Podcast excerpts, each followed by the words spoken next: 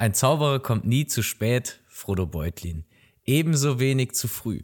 Er trifft genau dann ein, wenn er es beabsichtigt.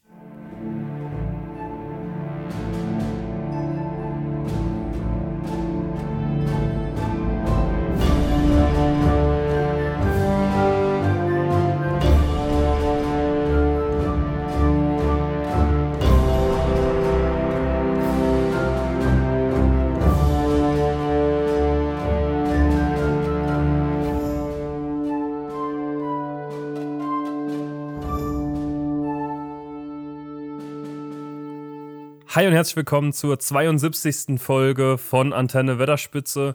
Heute, wie immer, mit mir, mit Marc und mit Yannick. Hi Yannick. Hi Marc. Ja, wir sind ein bisschen verspätet und äh, Marc hat gerade noch unser schönes Zitat rausgesucht und ich finde es jetzt gerade noch mal passender. Es ja. ist einfach fantastisch. Also scheiß auf die zwei Tage, die wir zu spät sind. Wir sind nicht zu spät. Nee. So ein Ding ist das nämlich. Genau das. Und nicht nur, dass wir ein bisschen zu spät sind, wir haben noch mehr oder weniger zwei verschiedene Themen heute dabei, denn wir haben da vorbeigeredet, klassischerweise. Und äh, ja, Janik, erzähl doch mal dein Thema, was wir heute behandeln. Ja, das ist, das ist eine unglückliche Geschichte. Äh, ich habe gestern Abend so ein bisschen gebrainstormt, was wir heute aufnehmen könnten. Und ähm, habe dann Marc zwei Vorschläge gemacht. Ähm, Marc hat zuerst den einen genommen, dann habe ich ihn gefragt, wie er den zweiten findet. Dann fand er den zweiten, den er sich bis dato noch nicht angehört hatte, noch besser als den ersten, den ich auch besser fand. Das finde ich eigentlich sehr schön. Ähm, und der Vorschlag war, dass wir unsere drei Lieblingsorte in Mittelerde uns gegenseitig vorstellen oder beziehungsweise äh, ist eher so gedacht. Wir haben die Chance, nach Mittelerde zu kommen und suchen uns drei Orte aus, die wir besuchen können. Aber auch nur die drei. so hatte ich es gedacht. Ähm, und dementsprechend habe ich meine drei Orte rausgesucht. Und Marc, was hattest du verstanden? Ich weiß nicht, wie ich an das, an das Wort Festungen rangekommen bin, aber ich dachte, wir sollten die drei coolsten Festungen aus Mittelerde raussuchen. Äh, ist ja auch gar nichts dran rumzumäkeln. Da gibt es einige schöne, Fe also gibt wirklich einige schöne Festungen vermutlich und ähm, ja, einfach fantastisch. Also Immer wenn euch die schön. Folge gefällt, dann schreibt uns gerne, machen wir es einmal noch einmal andersrum. ja. Vielleicht nicht nächsten Monat, das wäre dann ein bisschen doof vom Contentplan her. Einfach so zwischendrin mal reingeschoben. Einfach so, einfach so, oh, wenn ja. wir zwei Tage zu spät haben, einfach mal noch so eine Folge zwischendrin. Also schreibt uns, oh, wenn ihr das wollt, dann äh, gibt es dann von mehr noch von diesem Format äh, zwei Themen aneinander vorbeigesprochen in einem. Die Folge wäre auf jeden Fall extrem relevant. Das stimmt. So, Marc. Willst du oder soll ich? Lass uns erstmal Urlaub machen, bevor wir in den Krieg ziehen. Fang du mal an mit deinem ersten. Ach, bei dir ist, bei dir ist es dann komplett kriegerisch? Ja, nee, nicht okay, wirklich. Okay. Nee, eigentlich nicht. Eigentlich habe ich einen, wo ich auch jetzt im Nachhinein in Urlaub hin würde. Ja. Zwei eher nicht sehr so. Ah. Sehr schön, sehr schön. Einen nicht so. Ich, ich hatte tatsächlich große Bedenken, als ich mir den Ort rausgeschrieben habe. Weil ich bin mir zu 100% sicher, dass Marc den eigentlich auch auf seiner Liste haben müsste, wenn wir die, die gleichen Orte machen. ähm, oder einfach die schönsten Orte machen. Und ihr habt es ja jetzt schon ein bisschen rausbekommen. Wir haben es in mehreren Folgen, haben wir es thematisiert. Und ich glaube, in Marc und mir, also in uns beiden, ist schon so ein kleiner Hobbit verloren gegangen. Ja, und dementsprechend, dementsprechend gibt es da gar keine andere Wahl. Es muss Hobbingen sein. Ich weiß, man muss da nicht unbedingt nach Mittelerde führen. Man kann es sich auch äh, in unserer schönen Welt anschauen gehen. Steht definitiv noch aus der Liste, auf meiner Liste, habe ich noch nicht geschafft. Marc, du warst, glaube ich, auch noch nicht dort, oder? Nee, nee. Ja. Noch nicht. Fassen wir uns dann zusammen ins Auge. Hundertste Folge. Hundertste Folge in Neuseeland? Ja, warum Wer will? Wer will? Von der echten aus, Wetterspitze. Äh, live von Beutelsend. Nee, von der echten Wetterspitze schon runter. Von der echten Wetterspitze, okay. Ist auch da. Okay, genug rumgeschwärmt. Es ist Hob. Mein erster Ort ist Hobbing, ähm, der vermutlich bekannteste Ort so im Auenland ähm, und vor allem auch einfach wegen Beutelsend, also wegen dem, dem Wohnsitz ähm, der Beutlins. Ähm, vielleicht jetzt einfach mal ein bisschen grob zu Hobbingen selbst, obligatorisch, eine Siedlung im Auenland, ähm, gegründet im dritten Zeitalter irgendwann nach 1600. Das ist nicht genau bekannt. Also in dem Dreh wurde es da gegründet. Und ähm, dann schließlich 2889, also schon ein ganzes Stück später, wurde dann Beutelsend in Hobbingen erbaut. Wenn man sich allerdings die Karte oder beziehungsweise die Geografie von Hobbingen anschaut, da ist äh, Beutelsend beziehungsweise der Bühl, ähm, das, der, dieser Hügel, in dem Beutelsend reingegraben ist, ist schon ein markantes Stück in ganz Hobbingen. Also wie die so lange ohne Beutelsend ausgekommen sind, weiß ich nicht ganz. Ähm, historisch gesehen gibt es dann gar nicht mehr so viele große Eckdaten. Äh, zu Hobbingen selbst, es gibt einmal noch die, also neben der Erbauung von Beutelsend, was wirklich ein ähm, besonderer Meilenstein der Geschichte Hobbingens war, ähm, die Verheerung und auch die Befreiung des Auenlandes äh, im gleichen Jahr, im Jahr 3019, dritten Zeitalter, nach dem Ringkrieg, wenn die Hobbits wieder auf dem Weg nach Hause sind. Wir wissen es alle, Saruman, der blöde Penner, ähm, sich da aus Frust irgendwie in, im Auenland niedergelassen und dort die Landschaft zerstört und verwüstet. Und seine Trupps, seine Schlägertrupps dann dort überall rumgeschickt und ja. Gott sei Dank äh, kamen äh, unsere Gefährten vom Ringkrieg auch wieder zurück und haben dann ähm, ja das Auenland auch ein bisschen aufgeräumt, also die Hobbits zumindest. Genau, und ein Jahr später ähm, ist Hobbing tatsächlich der einzige Ort westlich des Nebelgebirges in Mittelerde, in dem ein ähm, Malornbaum wächst. Und das haben wir unserem guten Samwise Gamgee zu verdanken. Der ist aber begnadeter Gärtner, der Mann. Ja, wirklich ein begnadeter Gärtner. Und er hat natürlich auch die Saat gebraucht äh, von Galadriel. Aber ist doch auch schön, ne? Das ist eine besondere Attraktion. Das stimmt. Vor allem, wenn man bedenkt, dass bei der Verheerung äh, des Auenlandes, da hat Saruman sich gerade auch Hobbingen zum Hauptsitz vorgenommen. Und als die zurückkamen, war einfach der Festplatz mit dem Festbaum weg. Stell's dir nur mal vor. Da haben wir schon so einfach, munter getanzt. Einfach, das stimmt, da haben wir tatsächlich in Herr der Ringe online schon mal drunter getanzt. Mhm. Also unsere Herr der Ringe Online-Karriere ist zwar nicht ganz so ausgeschweift, aber. Dort waren wir. Also, dort waren wir. Dort waren wir wirklich. Das ist hervorragend. Da ist aber so ein Malonbaum schon ein schöner Ersatz für einen fehlenden Festbaum. Ja, finde ich auch. Genau. So, vielleicht noch ein bisschen zur Geografie. Also, ähm, Marc, stell dir ein Quadrat vor. Stell's mir vor. Ähm, Im oberen Drittel des Quadrats, ziemlich zentral in der Mitte, ist der Bühl. Er macht sehr viel Hügel. Gestik übrigens gerade, für alle, die das nicht sehen. die, die das nicht sehen, aber ich versuche es auch gut zu beschreiben. Deshalb mach die Augen zu und stell's dir vor. Okay, und dann, ich, äh, dann wenn du, wenn du es dann bildlich vor Augen hast, wie ich es mir vorstelle, habe ich es gut beschrieben. Ich tauch drin ein, los. Fang an. Also, stell dir eine quadratische Karte vor. Mhm. Im oberen Drittel ziemlich zentral ist der Bühl. Ist ein großer grüner Hügel, in dem Beutelsend eingegraben wurde. Und im, und dann, dann sackt der Hügel ein bisschen weiter ab. Dann sind wir schon ungefähr in, in der Mitte des, des Quadrats. Also musst du eine Karte vorstellen. Dort ist dann die Festwiese und der Festbaum, nochmal eine kleine Abstufung ähm, des Hügels. Und in dieser Abstufung ist dann ein Weg, in dem ganz viele kleine äh, Hobbit-Hütten eingegraben sind. Mhm. Da, sind wir dann, da sind wir dann schon am Beutel-Haldenweg. Böse Zungen behaupten, das armen Viertel Hobbingens, wo die ärmeren Hobbit-Familien leben, wie zum Beispiel die Familie Gamgee. Ähm, allerdings liegt es direkt fußläufig unter der Festwiese und am Festbaum. Also, ob das so schlecht ist, weiß ich jetzt auch nicht. Dann auch noch direkt in direkter Lage zum Bühl selbst. Also, eigentlich finde ich schon fantastisch. Egal. Gehen wir von der Straße, die, die geht so links in, unterm Bühl vorbei. Gehen wir nochmal senkrecht nach unten, dann kommen wir noch an einem schönen Gutshof vorbei. Dann sind wir schon im unteren Drittel des Quadrats. Dort fließt dann äh, die Wässer, das ist der Fluss, ähm, der auch so kleinere Täler gegraben hat, wo eben sich die Hobbits dann auch immer mal wieder angesiedelt haben. Dort steht dann die Mühle, gefolgt von einer Holzbrücke und hinten dran kommt dann der Stadtkern Hobbingens, wo mehrere kleine Häuser stehen. Hast du es vor Augen? Ich habe es komplett vor Augen, das war wunderbar und ich empfehle jedem nur, also nicht beim Autofahren oder so, aber wenn ihr irgendwie das daheim hört, hört es euch nochmal an, macht die Augen zu. Es ist wunderbar gewesen. ja, das, das will ich doch hoffen. Ich habe mir auch Mühe gegeben, muss ich sagen. Nee, es war sehr schön. So. Marc, was schätzt du? was ist so das geschichtsträchtigste Ereignis, das in Hobbing je stattgefunden hat? Jetzt außer Saruman. Ja, außer Saruman und dem Malonbaum. Hm. Gute Frage, weiß ich nicht, erzähl's mir.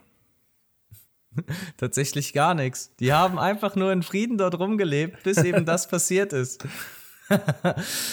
Ihre schönen Feste am Festbaum gefeiert und auf der Festwiese. Kein Krieg, kein gar nichts. Einfach nur schönes Landleben in Hobbingen im Grünen. Vielleicht hier und da ein Bier im grünen Drachen und ordent, ja, ordentliche Mahlzeiten. Wir haben ja auch doch das Hobbit-Kochbuch. Ich habe auch gerade dran gedacht. Fantastisch. Eine unserer ersten Folgen war das, wo wir da gekocht haben. Das war in den ersten zehn noch auf jeden Fall, glaube ich. Und dieses Bierbrot, das wir damals gemacht haben, war wirklich geil. Ja, das. Wir, wir sehen uns ja bald auch noch mal im echten Leben und äh, da können wir das noch mal, da kann ich das gerne mal mitbringen.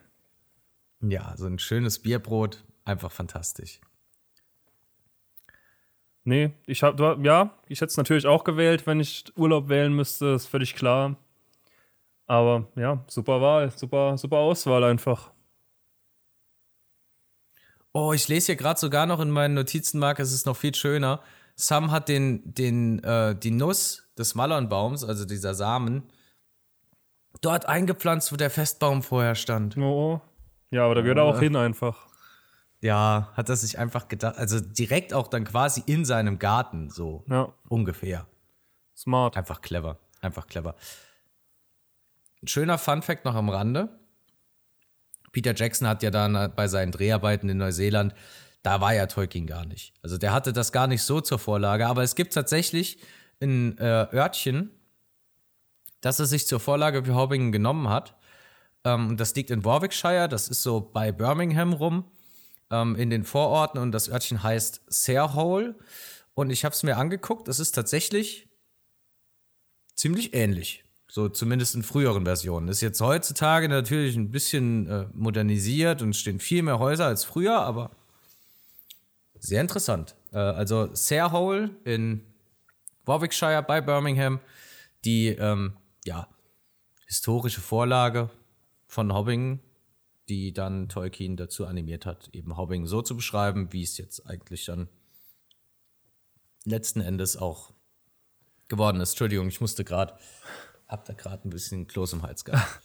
ich muss gerade überlegen, ich habe irgendwas, ich glaube, es war im Spiegel oder so, ist auch schon ein paar Monate her jetzt, habe ich irgendwas gelesen von ja, irgendwo in Ostdeutschland, glaube ich, auch so ein Dorf, quasi, was die auch als Hobbithöhlen genannt haben. Also, das war natürlich keine Vorlage von Tolkien, das haben sie halt aus Troll hingeschrieben als, als, als Catch, als, ähm, ja, mh. und äh, das hat auch ziemlich ähnlich aussehen. Das waren halt einfach so Höhlen. Da haben die Leute früher in so Höhlen gewohnt. Auch in den Berg, in den Hügel rein. Ich muss mal gucken, ob ich das nochmal finde. Kann man da auch mal drüber reden. Es war ein relativ Definitiv. langer Artikel, glaube ich. Es war ganz cool.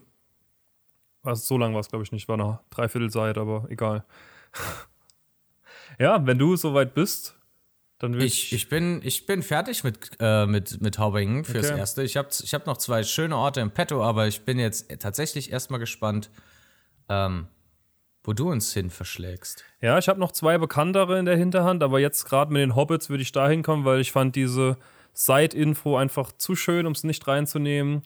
Es ist auch nicht wirklich eine Festung, also es ist eigentlich keine Festung. Es ist Elostirion, der Sternwachturm, den ich gewählt habe.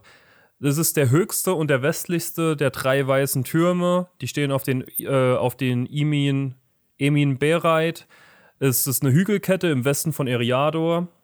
Und ja, Elestirion, der steht ganz allein auf einem grünen Hügel oben drauf, ein schöner weißer Turm eben, wie man sich vorstellt. Und die Story, die mich dazu gebracht hat, diesen Turm in meine Liste reinzuholen, ist, dass die Hobbits sagen, dass man von der Spitze des Turms das Meer sehen kann. Ist ein gutes Stück bis zum Meer, also es ist anzuzweifeln. Es ist aber noch mehr anzuzweifeln. es ist noch deutlich mehr anzuzweifeln, da man noch nie von einem Hobbit gehört hat, der wirklich hinaufgestiegen ist. Was? Ja. Es gibt ja insgesamt wenig Hobbits, die das Meer überhaupt gesehen oder befahren haben, aber auf dem Turm war scheinbar auch niemals jemand. ja, aber wie nah oder weit ist denn der Turm vom Auenland weg? Oh, kann ich nicht sagen, aber es ist schon sehr unwahrscheinlich, dass man von da einfach das Meer sehen kann. Also, es ist sehr anzuzweifeln. Vor allem, weil da halt noch eine, da ist ja noch die, die, die, Bergkette auch dazwischen. Also, es ist. Ja, oben, oben zumindest. Ja. Nach unten, unten hin endet weit, da dürfte es größtenteils flach sein, aber. Es ist trotzdem stark trotz, anzuzweifeln. es ist tatsächlich sehr stark anzuzweifeln, aber sehr schön. Ja, hat mir auch sehr gut gefallen, die Story. Im Hobbitschen Volksmund wird behauptet. Ja. Ähm, es wird auch berichtet, dass nicht die Flüchtlinge aus Numenor das gebaut haben, als sie damals halt da ankamen und so ein bisschen ins Land reingegangen sind, sondern Gil-galad hat die drei Türme gebaut, also die drei weißen Türme, für seinen Freund Elendil. Es ist nicht so ganz sicher. Es ist halt auch eine Mutmaßung vor allem. Und was aber sehr wichtig ist, ist, dass der Palantir, also Elendils Stein, einer der Palantiere, wurde dort aufbewahrt. Und das hat auch Elendil dazu bewegt, da öfters mal wieder hinzugehen. Also er hat öfters in diesem Turm einfach zurückgezogen und hat in den Palantir reingeschaut, um das Meer zu sehen. Also er hat auch in den Palantir reingesehen, um das Meer zu sehen und ist nicht auf die Spitze geklettert. Ähm, das ist auch nochmal ein Indiz dafür, dass eventuell nicht von der Spitze aus das Meer zu sehen ist. äh, er hatte nämlich Heimweh dann teilweise öfters mal und hat dann an den Palantir geschaut, um auf dem Meer eben zu gucken, ob er da irgendwas Bekanntes sieht. Und manche gehen davon aus, dass er auch den Turm von Avalone ab und an erblickt hat, in dem der achte Palantir, also der Meisterstein, auch gelegen hat. Also er hat wohl ab und zu, hat er was gefunden mit dem Palantir, aber er hat oft auch einfach nur aufs Meer hinausgeschaut. Und das finde ich auch. Das ist sehr, das finde ich sehr schön. Ja, es ist sehr pathetisch, aber es ist auch sehr schön, finde ich. Der Turm steht auch bis zum vierten Zeitalter, also den kann man auch immer noch besuchen in Mittelerde. Tatsächlich. Ja. Ja, weil falls wir mal hinkommen, müssen wir aber auch einen Hobbit mitnehmen. Ja. Der muss das dann bestätigen. Dem zeigen wir das dann mal, wie das aussieht. Soll er uns zeigen, wo das Meer ist? Wir müssen einfach müssen wir einen Hobbing mit irgendeinem random anfreunden, den dann dorthin mit verschleppen und der muss uns dann berichten, dass er das Meer sieht. Ja. Nee, fand ich, fand ich eine sehr schöne Story mit den Hobbits, deswegen habe ich den auf jeden Fall gewählt. Die nächsten zwei werden ein gutes Stück bekannter, auch vom Aussehen her wird man die eher kennen aus den Filmen. Das ist halt so immer das Problem, ne? Bei sowas. Weil wenn du was nur mit Worten beschrieben holst und nicht was, was jemand schon für dich gedacht hat quasi. Also Peter Jackson hat uns ja quasi alles schon vorgekaut und einfach dahin geliefert, dass wir sehen, wie es aussieht. Aber das mit Worten zu machen, ist klar. Die, das sieht jeder anders dann vor seinem eigenen Auge. Aber ich glaube, wenn du irgendwas auswählen musst, da holst du auch meistens eher was, was du halt vom Sehen kennst. Das stimmt. Also, wenn wir Festungen gemacht hätten, na, ich will jetzt nicht spoilern, aber ich. Na gut, ich habe jetzt, glaube ich, hab, du hattest mir eben schon gesagt, aber ich habe mittlerweile wieder vergessen, welche. Festung, welche Festung du dir ausgesucht hast. Aber ich, ich hätte, glaube ich, auch ein bisschen, also einen kleinen Betrag Geld getippt, dass wir zumindest eine Überschneidung haben. Ja, kann, kann passieren. Sehen wir vielleicht in den nächsten zwei Runden. Aber ähm, was ich noch sagen wollte zu diesem Bild machen, was mir da auch gerade als gutes Beispiel eingefallen ist. Bist du schon mal irgendwo in Urlaub hingefahren, um nicht einmal bei Google Bilder vorher zu gucken, wie es da aussieht? nee, mittlerweile ist, nee, das, ist ne? das tatsächlich, also gang und gäbe. So. Ja. Also, wenn man die Möglichkeit schon hat, ja. Stell, dir mal, stell dir mal vor, so unsere Eltern, die sind noch die haben vielleicht noch in einem äh, Reiseführer haben sie vielleicht ein oder zwei Bilder drin gehabt und wir schmeißen kurz die Suchmaschine an oder stellen uns mit Google Maps direkt an den Strand und dann sagen wir, hm, ja, da gefällt es mir. Ja, und sind dann noch mit dem Reiseatlas hingefahren. Verrückt. Verrückt. Aber gehen wir doch gerne mal dorthin, wo du jetzt hin willst. Was würdest du denn bei Google Maps für dein nächstes Urlaubsziel eingeben? Wir machen, wir machen einen ganz, ganz krassen Sprung ähm, auch zeitlich gesehen, ins erste Zeitalter. Weil ich habe mir gedacht, wenn ich mir so drei Orte aussuche, dann ist es ganz klar Hobbing. Weil, wie ich schon gesagt habe, an Marc und an mir ist ein guter Hobbit verloren gegangen. Wir sind vielleicht beide zu groß etwas. Ja. Wir sind beide das, nicht die allerkleinsten. Das zählt ja nicht. Wenn wir Hobbits wären, wären wir natürlich auch kleiner. Hoffentlich. Aber die, die Mentalität, die passt schon mal. Ähm, dann brauche ich auf jeden Fall was im vierten Zeitalter beziehungsweise im dritten Zeitalter. Und dann habe ich mir noch gedacht dazu, ähm, dass es bei den Menschen ist. Jetzt würde ich aber tatsächlich meinen dritten Ort schon spoilern. Deshalb lasse ich das jetzt einfach noch so stehen.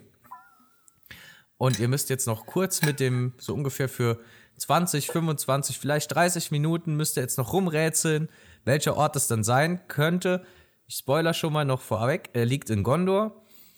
Aber ich brauche dann auch noch den Zeitsprung. Ich muss dann noch in ein anderes Zeitalter rein.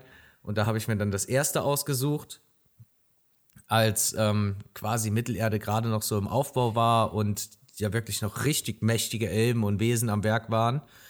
Ähm, das hat ja alles irgendwie so ein bisschen nachgelassen über die Zeit, wenn man, wenn man sich dann die, das Ausmaß verschiedenster Schlachten anschaut und generell ähm, wie die Städte und die, die Ausmaße auch beschrieben wurden.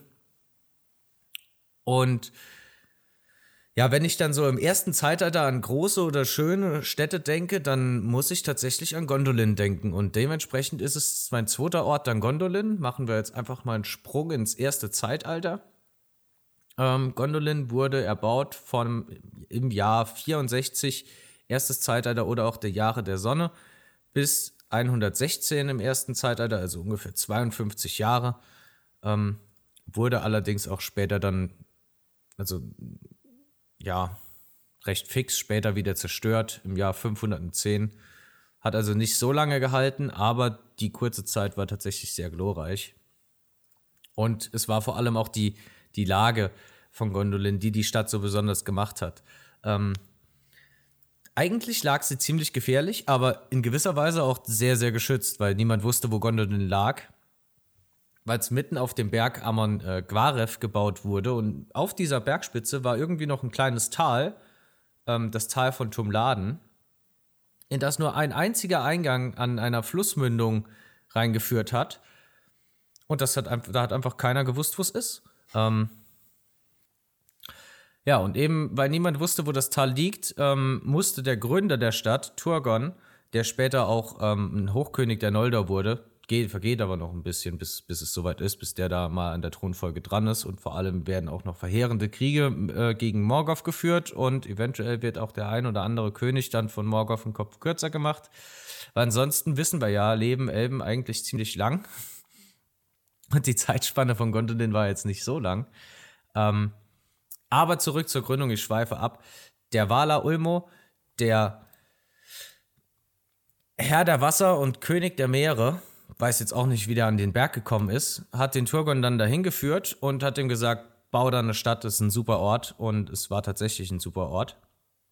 Turgon kam ursprünglich aus Amman, also aus den westlichen Landen, ähm, und ist dort in einer Stadt namens Tirion aufgewachsen. Und entsprechend dieser Stadt, die dort auch von außerordentlicher Schönheit sei, gewesen sein sollte, hat er sich dann gesagt, meine Stadt soll so aussehen wie Tyrion und hat seine kunstfertigsten Handuntertanen äh, dorthin geschickt, beziehungsweise eingeschleust, weil es durfte ja keiner wissen, wo das ist.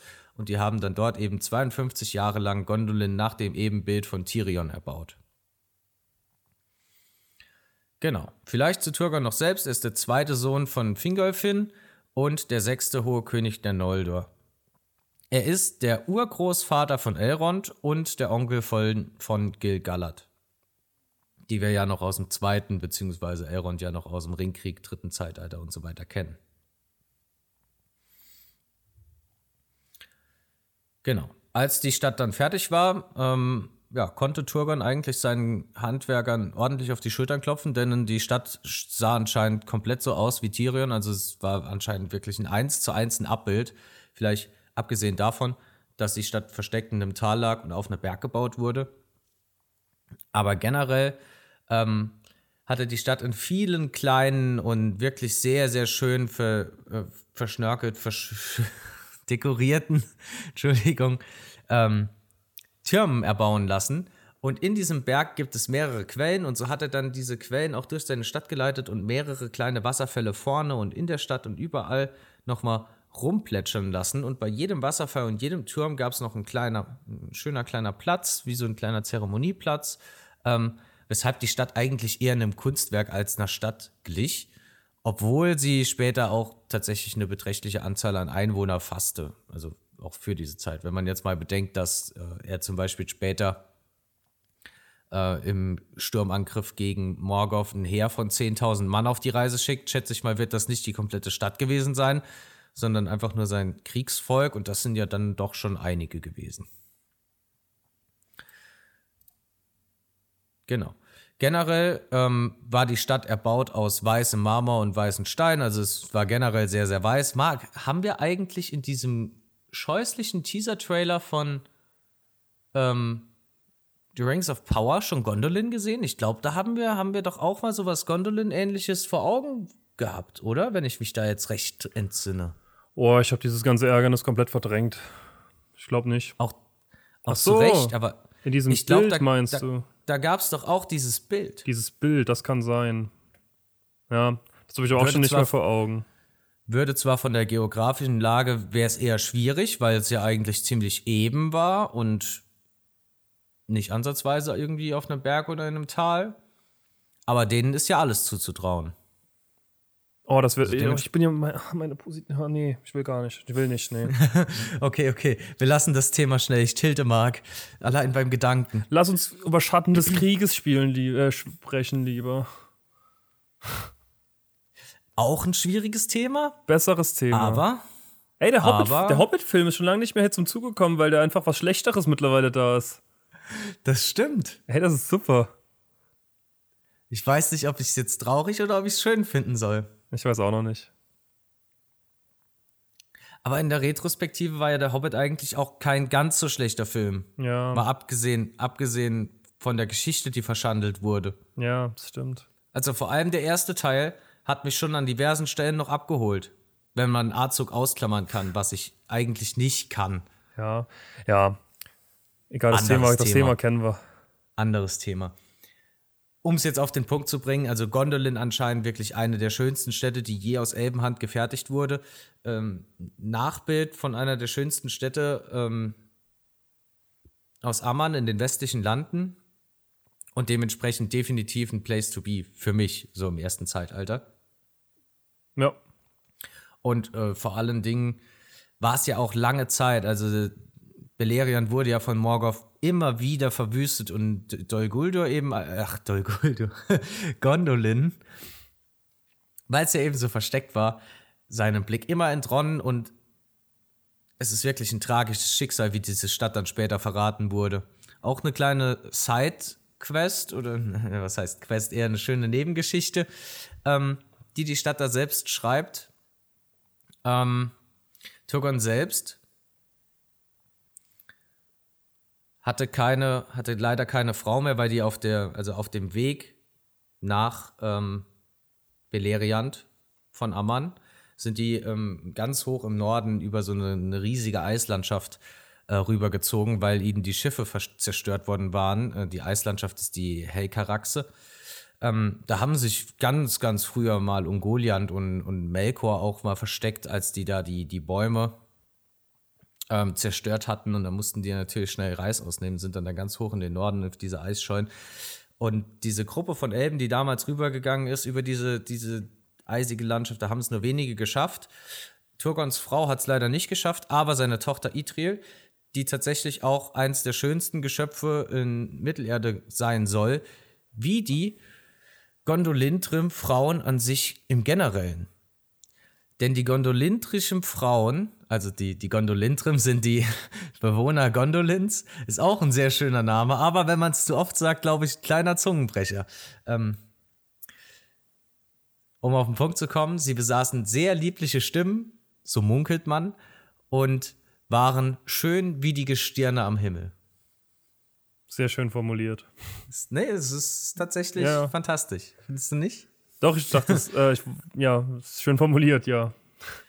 Genau. Wenn wir dann jetzt die Tochter vom König betrachten, wenn die, wenn die, sage ich mal, die durchschnittlichen Frauen der Stadt schon so schön sind wie die Gestirne am Himmel, dann äh, können wir, glaube ich, eins und eins zusammenzählen und Itri war wirklich äh, anscheinend wirklich eine Augenweide. Hatte aber eigentlich nichts mit dem Fall von Gondolin zu tun, auf den ich eigentlich zurückkommen wollte, sondern das war seine Schwester. Seine Schwester Arthel hatte irgendwann genug von Gondolin und die hat sich dann gesagt, ja, ich will jetzt gehen, aber weil eben die Stadt geheim ist, kann die nicht halt einfach wieder so zurückkommen. Tat es dann aber trotzdem, 400 Jahre später, mit einem Mündel im Gepäck. das, Gemünd, das Mündel Maeglin. Und das Mündel Maeglin wird später Gondolin zum Schicksalsschlag. Und auch war auch schon vorher ein kleines Ärgernis. Ähm, denn Maeglin hatte natürlich auch einen Vater. Den Vater hatte aber Atel nicht mitgebracht, sondern der Vater war Eol der Dunkelelb. Und Eol der Dunkelelb hat die beiden einfach so verfolgt, ohne, äh, ohne dass die es wussten, und sich dann nach Gondolin geschlichen. Wurde dann von Wachen gestellt, vor Turgon geführt wo sich dann die ganze Geschichte aufgeklärt hat. Und dann hat Turgon gesagt, ja, jetzt bist du halt hier, unsere Stadt ist geheim, du musst jetzt auch bei uns bleiben ähm, und mich als König anerkennen. Und Eol weiß jetzt nicht, was er da im Speziellen dagegen hatte, hatte da keine Lust drauf. Und hat dann Turgon irgendwie die Gefolgschaft verweigert und ähm, wollte auch nicht, dass sein Sohn dann unter dessen Gefolgschaft aufwächst und hat dann in diesem also bei diesem Gespräch versucht, äh, seinen Sohn Maegil zu töten. Das ging schief und es hat dann letzten Endes Artel erwischt, also seine Frau quasi, oder zumindest seine ja, Mutter seines also Kindes. Die, die, Mutter seines Kindes. Ähm, und auch eben die Schwester des Herrschers. Ist jetzt nicht so gut für Eol ausgegangen. Er wurde dann ähm, recht schnell zum Tode verurteilt und in Gondolin selbst gab es noch so eine. Ja, du kennst doch diesen, diesen großen Stein in Minas Tirith, wo Denethor runterspringt. Mm. Und da die Stadt ja auf dem Berg gebaut war, gab es so eine große steinerne Felswand, die war pechschwarz.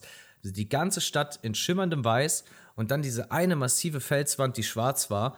Und man hat ihn dann einfach von dieser schwarzen Felswand oben runter äh, springen lassen. Hm.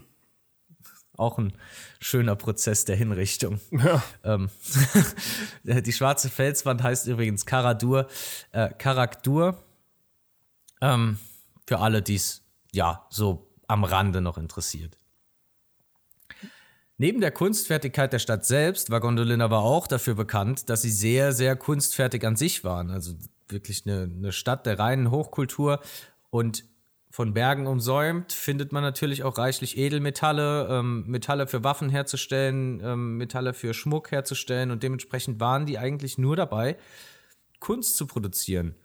Waffen, Kunst, Bildung, ja, wie, wie ich gerade schon gesagt habe, einfach ein Zentrum der Hochkultur im ersten Zeitalter. Und es, du kennst auch drei Waffen, die in Gondolin geschmiedet wurden, Marc. Aus der Filmtrilogie und aus dem Hobbit. Also Bilbo, Stich, Glamdring, das Schwert von Gandalf und Orchrist, aber von Thorin. Also Thorin hat das, das Schwert dann später bekommen. Genau. Und du siehst ja, Gondolin so wirklich ganz am Anfang des ersten Zeitalters erbaut und die Schwerter halten da bis ins am, ans Ende des dritten Zeitalters also und sind dann auch noch kampftauglich. Also ich meine Glamdring und Orchrist haben sich wirklich durch viel durchgemetzelt. Stich ist da ja im Vergleich zu den beiden Waffen eher so ein kleines Buttermesser, aber für einen Hobbit vollkommen ausreichend. ähm, ist nur ein Indiz für die Gütequalität äh, der Handwerkskunst, die da eben vonstatten ging. Und dementsprechend waren die äh, Gondolintrim auch hervorragend ausgerüstet für sämtliche Kriege. Ja, kann man sich vorstellen. Ja, das große Schicksal der Stadt ähm, haben so ein haben zwei Leute in gewisser Weise auf ihren Schultern. Das war zum einen Hurin. Der arme Kerl war in jahrelanger Knechtschaft und Gefangenschaft von Morgoth ähm, und hat da bei irgendeiner Folterei dann eventuell, vielleicht, irgendwann mal ganz grob den ungefähren Aufenthaltsort von Gondolin preisgegeben. Das hat Morgoth aber tatsächlich noch nicht gereicht, um zu wissen, wo die Stadt tatsächlich war. Jetzt habe ich euch eben von äh, Eol, dem Dunkelelb, von Atel, der äh, Schwester des Königs, berichtet. Genau, auf jeden Fall, deren Zeuglin, Maeglin, ja, wurde auf einem kleinen Ausfall, ähm, sind da irgendwie so ein bisschen durch die nördlichen Lande geritten und haben so nach Überlebenden beziehungsweise nach kleinen Trupps gesucht, wurde er von Orks gefangen genommen und hat denen dann verraten, wo Gondolin liegt. Es ist tatsächlich sehr schade, denn nachdem die dann wussten, wo Gondolin lag, wurde es heftigst belagert. Aber wenn ich jetzt noch die Schlacht von Gondolin auspacken würde, das würde den Rahmen komplett sprengen. Denn der arme Mark, der sitzt da auf heißen Kohlen und will uns seinen zweiten Ort verraten. Ich laber hier stundenlang über Gondolin und sag, wie schön und kunstfertig das ist. Und ja, wir haben es jetzt leider noch nicht gesehen. Ich hoffe, wir werden es in Rings of Power auch nicht sehen, weil ich glaube, die werden es nur verschandeln. Dementsprechend will ich es einfach nur so vielleicht in meinem Kopf mir selbst vorstellen. Oder in unserem Fanmade-Film mit 3000 Euro Budget, die kriegen es trotzdem besser hin. Ja, das wäre das wär, das wär auf jeden Fall noch wichtig. Ja. Definitiv. Ja. Gut, dann kommen wir doch mal von der schönsten Stadt, kommen wir zur nächsten Festung. Und was könnte das anders sein? Was ist schon, also, also sie ist natürlich mega cool, kann man einfach nur sagen, was man will. Baradur. Ist schon eine geile Festung. Also wie das Ding geil. da steht, mega gut. Und ja, es war die Festung von Sauron in Mordor und stand auf einem südlichen Vorsprung des Aschegebirges. Und ja, sie hatten Schrecken auf alle freie Völker, auf alle freien Völker ausgeübt in Mittelerde, selbst auf die Orks, also selbst die wollten da nicht zu nah hin. Selbst die hatten da ein bisschen Schiss vor. Und ja, das ist wohl selbsterklärend auch. Auch den Namen, den hat man sehr selten ausgesprochen und wenn, dann nur so flüsternd, also so richtig Harry Potter Voldemort-mäßig. und ja, die Festung, die diente halt wie Angband schon von Morgoth auch dazu. F ja, für alles mehr oder weniger. Bergwerk, Waffenschmiede, Folterkammer, Zucht und Dressur von Orks und auch, ja, auch das Züchten von neuer Orks wurde halt auch mit vorangetrieben. Also es war, es war quasi Wissenschaft, die dort betrieben wurde. Es war quasi ein Labor eigentlich, wenn man es ganz genau nimmt. Und ja, den Turm selbst haben nur wenige erblickt. Meistens war er von dunklen Wolken verhüllt gewesen. Und was ich halt auch so mega geil finde, ist, dass auf der Spitze von Baradur eine drehbare eiserne Kuppel ist, in der eben das Fenster fürs Auge drin war. Also, ja, das ist halt mega nice einfach. Stell dir mal vor, du hast da so im Dienste von Sauron den Job, die Kuppel die ganze Zeit zu bewegen. Oder denkst du, der macht das selbst? Ich der, der kann denkst, das selbst. Der hat, der hat die magische Kraft dazu? Der kann das. Aber so wie du es beschrieben hast, ist da schon ein Mechanismus vorhanden. Oder, oder muss ja, schon die ist, ich, einfach nur, sein. Die ist einfach nur, glaube ich, die Funktion, dass es gedreht werden kann. Glaube ich. Okay, okay. Ansonsten gut dressierte Trolle. Ja. Wie, so. wie, am, wie am schwarzen Tor obendrauf. ja, nee, ich glaube, das kann er schon selber.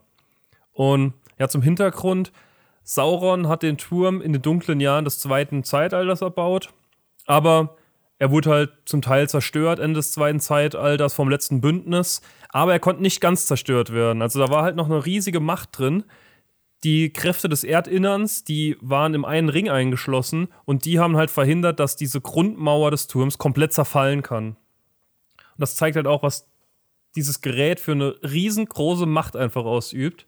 Nochmal, was es halt eigentlich auch schon überall sonst zeigt, aber da auch nochmal. Und erst nachdem dann Sauron wieder zurückkehrt, konnte diese Festung nochmal komplett aufgebaut werden, eben so wie wir sie dann später kannten oder wie wir sie auch gesehen haben im Film. Und was ich auch ganz interessant fand, ist, dass Scharen von Orks verbraucht wurden, um den Turm eben nochmal herzustellen. Also, das war so richtig. Ich muss da so, so, irgendwie direkt an Katar denken, ne? Ohne Scheiß. an Katar? Ja. Oh je. Voll. Das ist schon. Das ist zwar, das ist zwar schon, das ist zwar schon schlimm, was da passiert, nicht, aber nicht positiv gemeint, also ganz und gar nicht positiv ja, ja. gemeint. Ich gucke den weiß. Quatsch auch nicht, aber das ist schon halt irgendwie so, ja, Sklaven, egal was mit denen passiert, baut das Ding hier fertig. Okay, das, das, das ist also, dass die Kataris jetzt mit Sauron zu vergleichen, ist vielleicht ein bisschen heftig. Liebe Grüße. Aber im, aber im Prinzip schon richtig, tatsächlich. die Scharen von Orks, die verbraucht wurden, um Baradur nochmal herzurichten. Ja. Im Vergleich zu den, den, den Scharen von äh, versklavten Gastarbeitern, die die Stadien der Fußball-WM im Winter äh, bauen. Aber Hauptsache klimatisiert. Naja, anderes aber, Thema. Aber, Thema für eine andere Folge. Aber Marc, jetzt stell dir vor, wir kommen ins Finale. Nee, ist mir egal. Und ich habe mit dem Quatsch nichts zu tun. Ich habe dieses Jahr im November anderes zu tun, als den Quatsch zu gucken. Da bin ich November, raus. De November, Dezember. Ist mir egal. Am, Final, am Finaltag ist nämlich auch mein Geburtstag. Mann. Ja, das ist, das ist ein schönes Event, aber. Nee. Okay. Uh -uh. Träumen wir einfach noch ein bisschen bis dahin.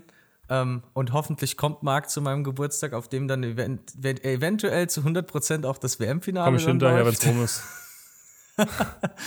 ähm, ja, wenn ich überhaupt feier. Ist ja, ja, auch schon ein bisschen länger her. Aber ah, Baradur ja. ist sehr exotisch auf jeden Fall. Ja, Finde ich, ich denke auch. schön.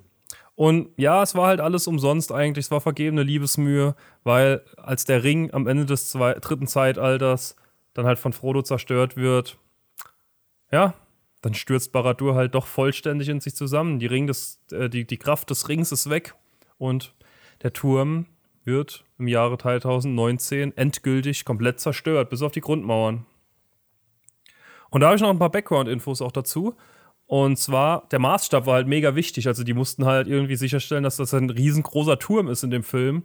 Und ja, Neuseeland konnte halt nichts dergleichen aufbieten. Also, da, da war halt nichts zu holen, was irgendwie dafür annähernd benutzt werden kann. Und auch eine Miniatur wäre halt super schwierig gewesen, um das irgendwie sinnvoll darzustellen. Und deswegen wurde von der Firma Weta Digital der Turm digital nachgestellt. Und dafür wurde Gary Horsfield, technischer Leiter und Modellbauer, rekrutiert. Und der hat während seines zweiwöchigen Weihnachtsurlaubs einfach die digitale Nachbildung von Baradur ganz alleine gemacht. Hat zwei bis drei Fotos von einer Miniatur benutzt und sonst eigentlich kaum was gewusst und hat in zwei Wochen hat er das Ding komplett digital zusammengebaut. Da muss man halt auch noch mal ein paar Jahre zurückgehen. Also da war die Technik noch nicht so weit wie jetzt. Wahrscheinlich geht das mittlerweile deutlich schneller. Aber der hat pro Tag 18 Stunden gearbeitet. Was? In seinem Weihnachtsurlaub. Ein Ehrenmann. Ja. Die Mitarbeiter sind auch sich nicht sicher, ob er nicht, also ob er überhaupt geschlafen hat viel in der Zeit oder ob er halt wirklich noch länger gearbeitet hat, weil das Ding halt wirklich so geil aussah nach zwei Wochen. Also, wann hat er das produziert? Das muss ja um die Jahrtausendgewende ja. gewesen sein. Also 2000 oder 2001 99 wahrscheinlich schon. Film? Wahrscheinlich schon 99 oder so. Das ist wahrscheinlich ewig lang der Prozess. Sowas. Stellst dir. Ja, stellst Weihnachtsurlaub. Dir vor, das muss 99 Weihnachten gewesen sein auf dem Windows 98 ja. hier schön Baradur zu modellieren. Ja. Nee. Uiuiui. Ui, ui. Sehe ich mich ich hoffe, dem, ich hoffe, das Ding ist dem nicht abgestürzt. So während der Arbeit. Oh nein. 18 Stunden Schicht gemacht. Und dann hinterher ist das Ding weg. Oh nee. Jetzt Aber, bräuchten wir so, jetzt bräuchten wir diesen, diesen Windows-Error-Ton. Ja. Dumm. Aber noch was anderes, was auch noch bedacht wurde bei der Umsetzung im Film eben, nämlich beim Einsturz von Baradur, da wollte Jackson halt um jeden Preis verhindern, völlig zu Recht, dass das halt nicht irgendwie Parallelen zu 9-11 aufwirft. Also das sollte halt komplett anders aussehen als dieser einstürzende Twin Tower, der als erstes eingestürzt ist und da komplett die Stadt in, in Asche gehüllt hat. Und deswegen ist das halt eher so wie so ein Glasturm, wie der zerbricht. Also es sieht ja aus, als würde er aus Glas zerbrechen und auch dieses Geräusch ist eher Glas als Explosion um da halt irgendwie komplett wegzugehen davon, weil das war ja genau die Zeit, also es war zwei Jahre ja. später. Da ja. wollte er halt komplett weg von. Deswegen hat, ist das dieses glasmäßige Zusammenfallen von Baradur. Auch zu Recht. Also ja, im, im, Film ist, im, im, Film ist, es ja, das ist ja wirklich sehr beeindruckend, wie sich da das Auge so zusammenzieht und dann in dieser einen riesigen mhm. Explosion der Turm einfach zersplittert. Aber ja, ist tatsächlich jetzt, jetzt heute. Der Sound ist halt extrem seltsam eigentlich. Aus unserer Sicht heute, ich habe mir da noch nie Gedanken drüber gemacht, aber es war ja damals vermutlich doch schon ein Riesenthema. So. Wo man nicht ja, drum kommt in der Filmbranche. Ja. Also krass, dass das auch so halt da komplett nochmal. Wahrscheinlich wäre es anders gewesen halt. Also es wäre sehr vermutlich, war ja halt eine krasse Explosion und alles, wie das Ding zerfällt. Und es ist halt einfach wie so ein Glasgeräusch, mehr oder weniger. Ja. Nee, das Schön. war soweit zu Baradur. Coole Festung auf jeden Fall, deswegen in meiner Liste der Top 3 Festungen. Finde ich aber schön, dass wir da auch noch, dass wir da auch was von den Bösen mit dabei haben. Ja, ja. Ich glaube, wenn. Nee. Ich sag jetzt nicht, ich glaube, sonst fange ich wieder von, irgend, von, von irgendwas ganz anderem an. Und ich brauche ja auch noch meine Festung für unsere, äh, für unsere zwisch zwischengeschobene Special-Episode. Ja, das stimmt. Aber so. lass mal noch einen letzten Urlaub machen, bevor es dann nochmal in die Festung geht. Oder soll ich die Festung, das soll mal mit was Schönem enden? Soll mit ist Urlaub deine Festung, enden? Ist deine Festung nicht schön? Ja, weiß nicht. Eher nicht so. Wie eher nicht so? Eher, also schon sieht cool aus, aber eher nicht so. Schon auch teilweise nicht so gut. Dann lasse ich dir den Vortritt. Okay. Weil dann gehen wir direkt weiter von Sauron zu seinem zwischenzeitlich äh, annektierten Saruman. Weil der Ortang ist schon verdammt geil auch. Ortang ist verdammt geil, ja. Aber man muss auch wirklich sagen, also Isengard war ja wirklich nur die kürzeste Zeit seines Bestehens. Ja, böse. klar, deswegen. Aber es ist halt so trotzdem verbunden mit dem Bösen, mehr oder weniger, finde ich. Aber diese freie, riesengroße Fläche mit diesem Turm in der Mitte drin ist so unfassbar geil. Das fand ich eigentlich schon immer mit einer von den geilsten Locations, die es halt gibt. Mit den hohen Türmen hatten sie es. Ja, ne? voll. Also äh, definitiv, wir hatten jetzt drei. Überall hatten, überall hatten wir jetzt einen Turm dabei, außer in Hobbing. Ja, ich hatte jetzt drei wir, Türme nur bei mir. Da haben wir den, da haben wir den, den, äh, den Bühl, den, mhm. den Hügel, den kleinen. Eigentlich kann man sogar so weit gehen, dass ich hier die drei Top-Türme für mich rausgesucht habe. Naja, da gibt es schon noch andere Türme. Ja, ja, schon, aber ja, vielleicht. Ja, es wird ein bisschen Obwohl. kürzer als vorher auch auf jeden Fall. Ey, vor allem jetzt sehe ich ja gerade auch noch, du hast gerade den Antenne Wetterspitze Pulli an. Guck mal, da ist ja auch ein Turm drauf. Alle, alles passend einfach. das ist sogar der Baradur-Turm, ah, ja, Perfekt. ja. Das ist auch sehr passend. Ja. Habe ich heute Morgen einfach so im Schrank aufgemacht und mir gedacht, der ist es. Ja. Das könnt ihr euch auch denken. Geht auf, äh, wir machen den Link in die Beschreibung. Mittlerweile ist es nicht mehr unserer Webseite, aber äh, wir machen den Link unten rein. Da könnt ihr auch mal gucken, was wir Cooles haben. Könnt ihr euch auch morgens in den Schrank reingucken und da denken, das ist es. Der ist tatsächlich äh, von der Qualität auch immer noch ganz gut. Der ist jetzt bestimmt schon zweieinhalb, vielleicht oh, drei ja, Jahre. Drei Jahre alt. bestimmt schon. Ja, den habe ich schon sehr, sehr lange. Ja. Der ist eigentlich immer noch ein guter Go-To-Pulli, wenn er nicht in der Wäsche ist. Bin ich ehrlich. Was habe ich Und eigentlich? Farblich hab, passt der auch. Ich trinke immer noch sehr gerne aus der Tasse, muss ich ehrlich sagen. Der, der, der passt farblich auch, auch viel drauf, weil das ja. ist so ein, so ein schönes Creme-Weiß. Mhm. Ist halt schnell dreckig, ne? Da sieht man alles drauf, aber. Ja. Ich habe gar, gar nichts zum Anziehen. Ich muss mir was zum Anziehen besorgen, bin ich ehrlich. Du brauchst auch bald, oder? Gehst, jetzt, gehst du auf die, das können wir gerade mal klären, das weiß ich wirklich nicht. Gehst du auf die Tolkien-Tage? Das weiß ich noch nicht. Das ähm, ist schon bald, ne? Aber wir könnten eigentlich schon mal hin. Ich, für mich ist es halt wirklich unfassbar weit. Naja, NRW ist jetzt. Ja, aber ganz schon Norden Mitte, von, von NRW. Also es, schon, es sind schon sechs Stunden mit dem Auto. Hey, nee, sechs Stunden sind es zu mir. Das Fünf. ist schon noch mal ein ordentliches Stück weiter nach oben. Ich glaube, schon. Ich habe mal geguckt, es ist schon weit. Vor allem stehst du da immer Stunden im Stau. In diesem blöden Bundesland, aus dem wir die meisten Hörer haben. Liebe Grüße. also ich habe nie Probleme, wenn ich durch NRW fahre, bin ich ehrlich. Aber ich fahre da auch oft nachts durch. Ja. Ja. Vielleicht, vielleicht musst du auch einfach nachts fahren, Marc. Ich muss mal gucken, ich glaube, da war auch irgendwas, aber ja, ja, eigentlich mussten wir schon hin. Eigentlich mussten wir schon hin. Naja, kommen wir zum Ortank. Der ist ziemlich groß, genau 500 Fuß. Das haben sie sich, das war wohl ein sehr großer Zufall, dass Tolkien gemerkt hat, dass der Turm genau 500 Fuß hoch war. Aber vielleicht hat das auch extra gemacht, diese Zahl. Äh, das sind 152 Meter ungefähr, aber das ist ohne die Zacken an der Spitze. Deren Ausmaße sind nicht bekannt. Es sind nur 500 Meter bis zur Spitze. Also das, was übersteht, was quasi nur Dekoration ist, das ist, äh, das kommt nochmal on top. Das sind bestimmt auch nochmal zwei Meter. Vielleicht sogar Marc, zweieinhalb. Es ist jetzt ganz, ganz fieses äh, Testen von Allgemeinwissen. Ich muss gestehen, ich weiß es nicht. Wie hoch ist der höchste Turm, der zurzeit auf Erden steht? Also jetzt in unserer Welt? Keine Ahnung. Burj Khalifa, glaube ich, oder? Oder mittlerweile ja, wahrscheinlich ich, gar nicht mehr. Ich glaube, es ist. Die bauen doch jedes Jahr was Neues, was größer ist. Khalifa hätte ich jetzt auch noch im Kopf, aber keine Ahnung, wie groß. Höchster Turm der Welt. Gucken wir doch mal gerade nach. Liste der höchsten Bauwer ah, Bauwerke. Jetzt wird's wieder. Ah, doch, Burj Khalifa. 300, äh, 830 Meter. Ah, der überragt den Ortang schon noch mal um einiges. Ach krass, und dann PNB 118 in Kuala Lumpur. Aha. Wie hoch ist der? Ähm, 644 Meter.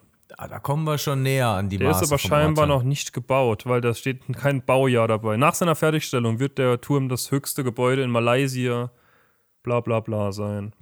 Der ist noch in Bau. Der ist noch nicht fertig. Okay, du hast ja da eine Liste. Wo würde sich der Ortank einreihen? Auf Platz wie viel? Oh, warte, ich muss noch mal gucken. Fünf, nee, 500 Meter. Oh, ganz weit unten. 152 oh. Meter. Oh, ganz weit. Oh, das geht nur bis 350 Meter, also unter 100, unter 114. Auf Platz 114, das teilen sich vier Türme übrigens.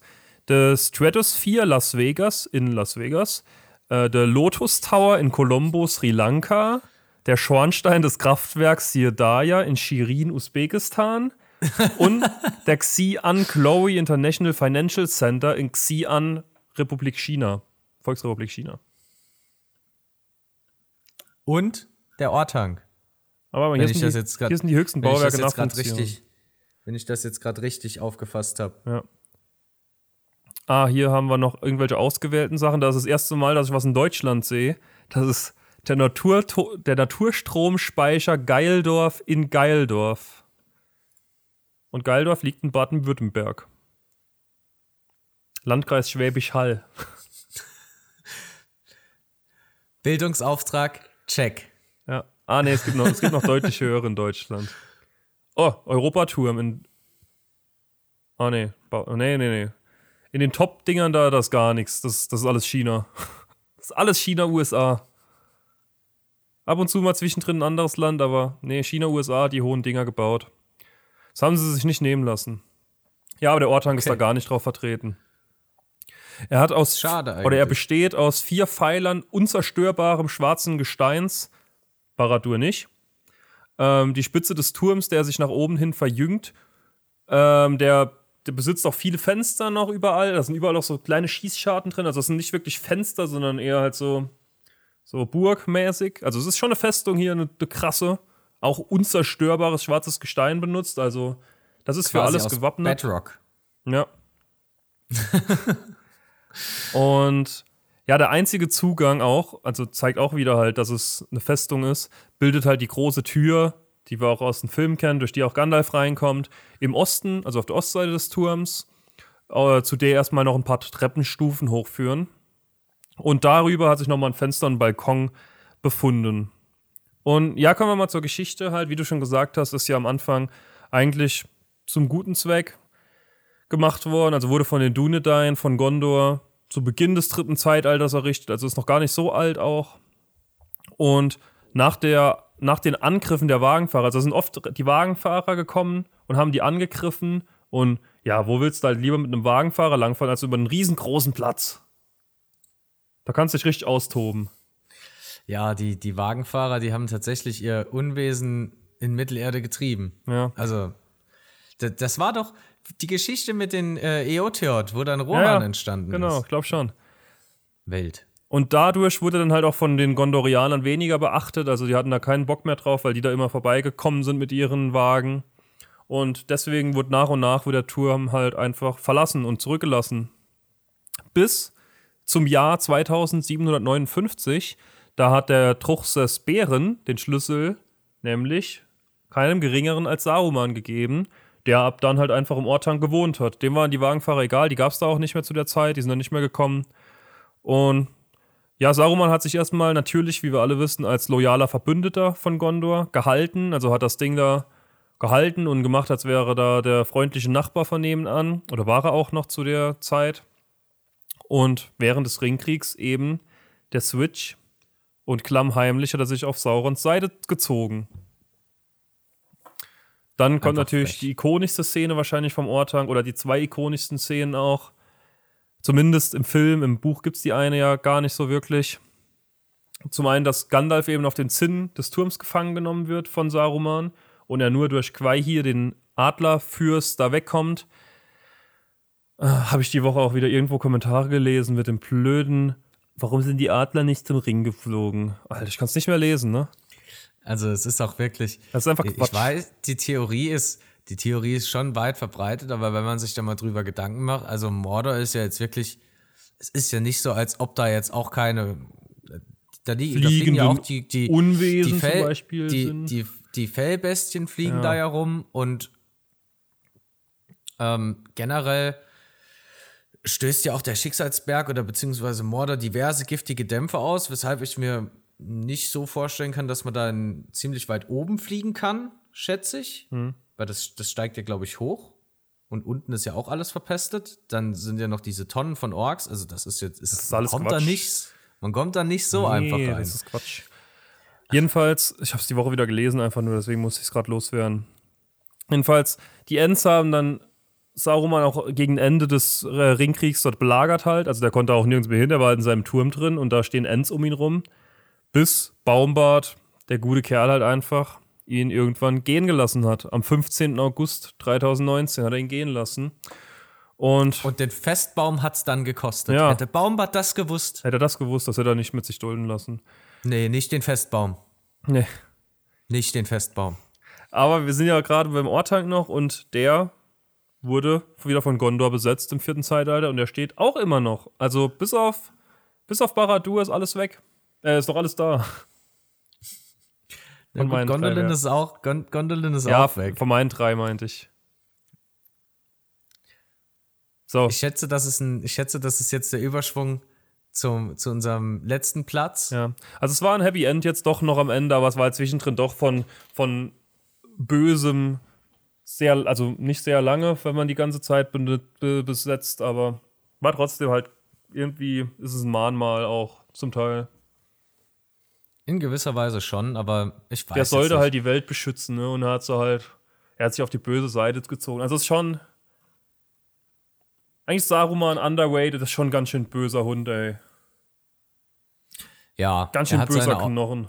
Er hat seine Aufgabe nicht erfüllt nee. und letzten Endes hat Gandalf sie ausgefüllt. Den Festbaum hat er auf dem Gewissen. Ey, oh Gott, ja. Ich glaube, ich, ich, glaub, ich gehe damit heute Nacht noch ins Bett mit ja, dem Festbaum. So. Zeit, uns auf andere Gedanken zu bringen. Ihr habt euch jetzt vermutlich die letzte Dreiviertelstunde den Kopf zermartert, welcher Ort in Gondor der letzte. Stimmt, das äh, war nochmal fieser, könnte. dass ich jetzt zwei hintereinander gemacht habe. Definitiv. Was haben ja. wir denn? Ich habe mir, hab mir gedacht, wenn es dann Gondor ist, dann wäre Minas Tirith zu Mainstream, obwohl auch richtig weit oben auf meiner Liste, weil Minas Tirith ist halt auch einfach eine geile Stadt. Aber es ist Dol Amrod und ich glaube, wenn man in Gondor leben würde, dann wäre Dol Amrod die Urlaubsstadt schlechthin, schätze ich zumindest. Wir haben, wer hätte es gedacht, im Zentrum Dol Amrods einen großen, weißen, prächtigen Turm. Wie quasi in all unseren Bauwerken äh, oder Locations, bis auf Hopping. Gut, die Türme sind nicht alle weiß, aber es sind alles Türme. Okay, gut, es sind auch nicht alle prächtig verziert. Ich glaube, da, das ist halt so ein bisschen das stilistische Mittel zwischen Gut und Böse. Die einen bauen schwarze, hässliche Türme, wobei der Ortung ja eigentlich auch von Gondorianern zunächst gebaut wurde. Ah, ich nehme das zurück. Das kann man nicht so pauschalisieren, merke ich da gerade. Aber wenn wir gerade bei Turm noch sind, ich bin immer noch auf der Liste hier nebenbei. Und ich habe endlich das, also das höchste Deu Bauwerk Deutschlands, dachte ich mir schon, dass das ist. Aber ich habe jetzt auch seine Platzierung gefunden. Er ist nämlich auf Platz 88 und es ist nichts geringeres als der Fernsehturm in Berlin und er teilt sich den Platz mit dem Golden Eagle Tiandi Tower A. Nicht Tiandi Tower B, Tiandi Tower A ist es. In Nanjing, China, ebenfalls wieder, wie alles auf dieser Liste. Okay. Okay. 368 ähm, Meter. Ich glaube, so hoch ist der Turm in Dol Amrod nicht. Da steht zumindest, ich habe zumindest keine Maßzahl dafür. Aber Dol Amrod ähm, liegt in der Küste von Belfalas. Ich glaube, wenn man es so, so wettertechnisch betrachten würde, könnte das schon so Mittelmeerklima sein. So auf uns angewandt. Vielleicht so eine italienische Küstenstadt. Hm, so Sizilien, das könnte schon hinkommen. Eventuell. Ja, kommen wir zur Erbauung von Dol, äh, Dol Guldur. Was hab ich den ganzen Tag mit Dol Guldur, Ich glaube, ich habe vorhin auch mal Dol Guldur einfach gesagt. Ich weiß auch nicht. Das liegt heute irgendwie in der Luft. Bei Gondolin komme ich auf Dol Guldur. Bei Dol Amrod komme ich auf Dol Guldur. Okay, da ist zumindest das Dol noch da. Aber, naja, man weiß es nicht. Es ist ja auch schon spät. Auf jeden Fall Erbaut im Jahr 3300 im zweiten Zeitalter ähm, von Numenorern. Die sind ja gern mal von ihrer Insel nach Mittelerde gesegelt, haben sich dann auch in Gondor niedergelassen und äh, Belfalas liegt wirklich malerisch da an der Küste. Äh, ach, Dol Amrod liegt malerisch in, an der Küste in Belfalas auf so einer kleinen Halbinsel. Ähm, hinten dran hat man noch ein kleines Gebirge. Ein bisschen weiter im, im, im Norden gibt es dann nochmal bei Ethelond äh, eine kleine Flussmündung, wo es nochmal weiter äh, nach Gondor reingehen kann. Man hat die Anfallers links von sich, man hat Belfallers unter sich ähm, und bildet ja schon so ein bisschen den Vorsprung zu dieser ganzen zu dieser ganzen großen Bucht von Gondor. Also da hat man schon wirklich ein strategisch sehr wichtiger Platz. Ähm, dementsprechend war Dol Guldur auch sehr lange Zeit eine, eine Handels- und Hafenstadt in Mittelerde, die dann eben durch den Handel auch zu gewissem Reichtum gekommen ist. Und eben wegen ihrer strategisch günstigen Lage und wegen ihrer Schönheit haben sich auch die Elben nicht nehmen lassen, ähm, auch aus Dol Amroth nach Valinor zu segeln. Nämlich bis etwa ins Jahr 1981 im dritten Zeitalter haben viele Elben doch auch die weitere Strecke aus Dol Amroth ähm, gen Westen nach Amman genommen, wenn sie dann darüber gesegelt sind, anstatt in den grauen Anfurten ähm, oben in Eriador loszufahren. Und weil eben die Elben aus Dol Amroth gen Westen, also gen Westen gesegelt sind, haben es sich auch der ein oder andere Elb hat es sich dann auch nicht nehmen lassen, ähm, sich tatsächlich dann in Dol Amroth anzusiedeln und nicht nach Westen zu segeln. Und so kam es dann auch im Ringkrieg bei der Begegnung von Legolas und Imrahil dazu, dass Legolas ähm, in, Inra in Imrahils Gesichtszügen und in seiner Erscheinung elbisches Blut erblickte und ihn so in einer wirklich sehr höflichen und förmlichen Rede ansprach und sich sogar vor ihm verbeugte. Weil er das direkt gesehen hat, dass das nicht nur ein Mensch ist, sondern auch, dass da auch elbische Vorfahren mit im Spiel sind. Dementsprechend ist auch davon auszugehen, dass sich die Bewohner Dol Amroths phasenweise von den anderen Gondorianern unterscheiden, weil eben auch bei ihnen kurze Zeit auch mal Elben gelebt haben und die sich miteinander dann auch vermischt haben. Denn anders als in der schönen Amazon-Serie ist das keine verbotene Liebschaft, wenn eine Menschenfrau mit einem Elb oder ein Elb mit einer äh, oder eine Elbin mit einem Menschen ähm, ei, da, da hat, hat das hat gerade in meinem Kopf verknüpft zu Vanity Fair Artikel und diesem Bild äh, mit diesem mit dem ähm, dunkelhäutigen Elb, gegen den ja eigentlich nichts einzuwenden ist, weil der kommt ja, glaube ich, da aus Südgondor und da sieht man halt so aus, das ist vollkommen fein, aber dieses, dieser Zusatz mit dieser verbotenen Liebschaft, das nervt mich so extrem. Das ist Wahnsinn. Dol Amroth wirklich ein hervorragendes Beispiel, dass es eigentlich auch sehr friedlich geht und gang und gäbe ist in Mittelerde, wenn dann die Völker dort aufeinandertreffen. Ja. Abgesehen davon ähm, wurde Dol Amroth leider auch nicht vom Krieg verschont geblieben, also ist Dol Amroth nicht vom Krieg verschont geblieben, denn die, als Küstenstadt, als Handelsstadt und als prächtigster Hafen in der Region ist man dann doch ab und an auch mal Ziel der Korsaren und die sind da öfter mal reingefahren und haben die überfallen, aber das ist jetzt nichts, womit Dol Amroth nicht zurechtkommen würde. Die haben die eigentlich immer recht souverän abgewehrt. Und hatten sogar im Ringkrieg ähm, auch noch genug Kapazitäten, um Minas Tirith bei seiner Belagerung zu unterstützen. Ich finde eigentlich Dol Amroth würde ich doch schon, würde ich doch schon mal gern sehen. Ist, glaube ich, wirklich eine, eine sehr schöne Stadt, wunderschön gelegen, dann mitten in Gondor. Fantastisch. Ja, wunderbar. Auch ein sehr schöner Abschluss für heute, finde ich. Und ich muss gerade noch sagen, du hattest Angst, dass wir die Stunde nicht annähernd schaffen, wolltest fünf von jeder Sorte holen, ne? ja, ich hatte aber auch die Befürchtung, dass wir, äh, dass wir uns, ja. dass wir uns überschneiden. Ähm, weil ich bin ja bei Hobbing ganz fest davon ausgegangen, dass du das auch hattest. Und dann hätten wir statt jeweils drei wäre ja bei beiden eins weggefallen, dann hätten wir beiden nur zwei, also insgesamt vier. Jetzt haben wir ja sechs. Ja. Und stell dir vor, dann hätten wir noch einen Lucky Guest zusammen und dann hätten wir nur zwei. Ja, das stimmt. Also eher drei, ja. oder? Nee. Vier hätten wir dann gehabt. Jeweil, jeweils eins und zwei zusammen sind dann, sind dann auch vier. Ja. Verrückt. Naja, wir haben es ja gerade so geschafft, trotzdem nicht das gleiche zu holen. das ist richtig. Ja. Nee, war, äh, hat mir Spaß gemacht und äh, ich hoffe, euch auch. Ich hoffe es auch. War jetzt mal nochmal wieder ein lore-technisches Thema. Wir haben ja in letzter Zeit stand wirklich die Serie viel im Fokus. Mhm. Auch zu Recht, finde ich. Ja. Und wir haben uns auch zu Recht aufgeregt, finde mhm. ich.